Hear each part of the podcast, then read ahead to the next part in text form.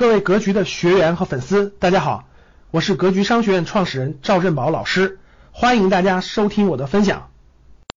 其实学校是一一个人的非常重要的印记，学校是一个人非常非常重要的印记。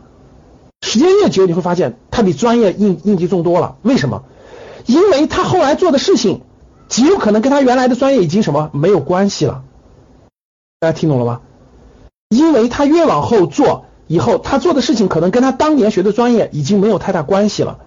但是所有人都会记着，他身边那些朋友等等都会记着他是哪个学校毕业的，明白了吗？他是哪个学校毕业的？所以各位看好了，等你毕业的周期时间越长，你会发现 毕业的学校非常之重要。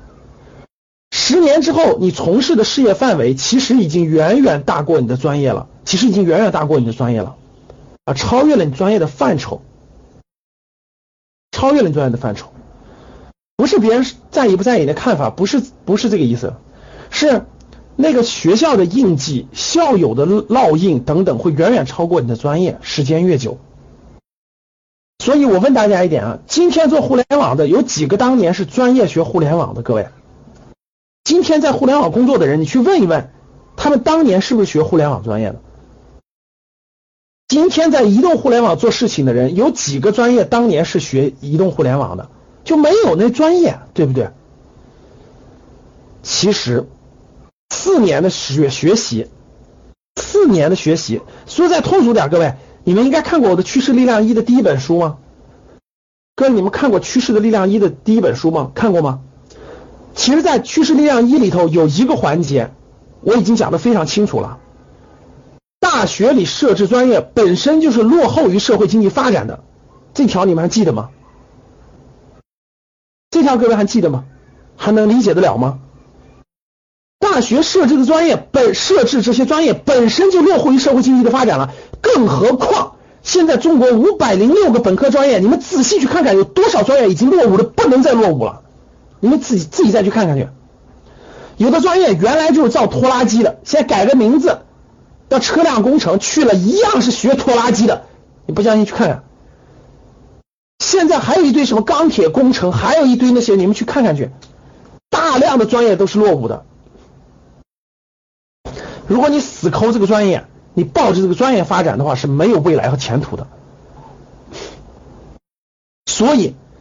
其实上大学有个非常重要的四年的里头的环境，四年的环境什么样的氛围是什么样的，什么样的同学关系，得到了什么样的历练，无论是社团的发展的，大家一起互相的影响，信念的培养，价值观的树立，信仰的树立，这些东西远远远远远远远远重要于你根本就没有认真学的那个专业，认同不认同？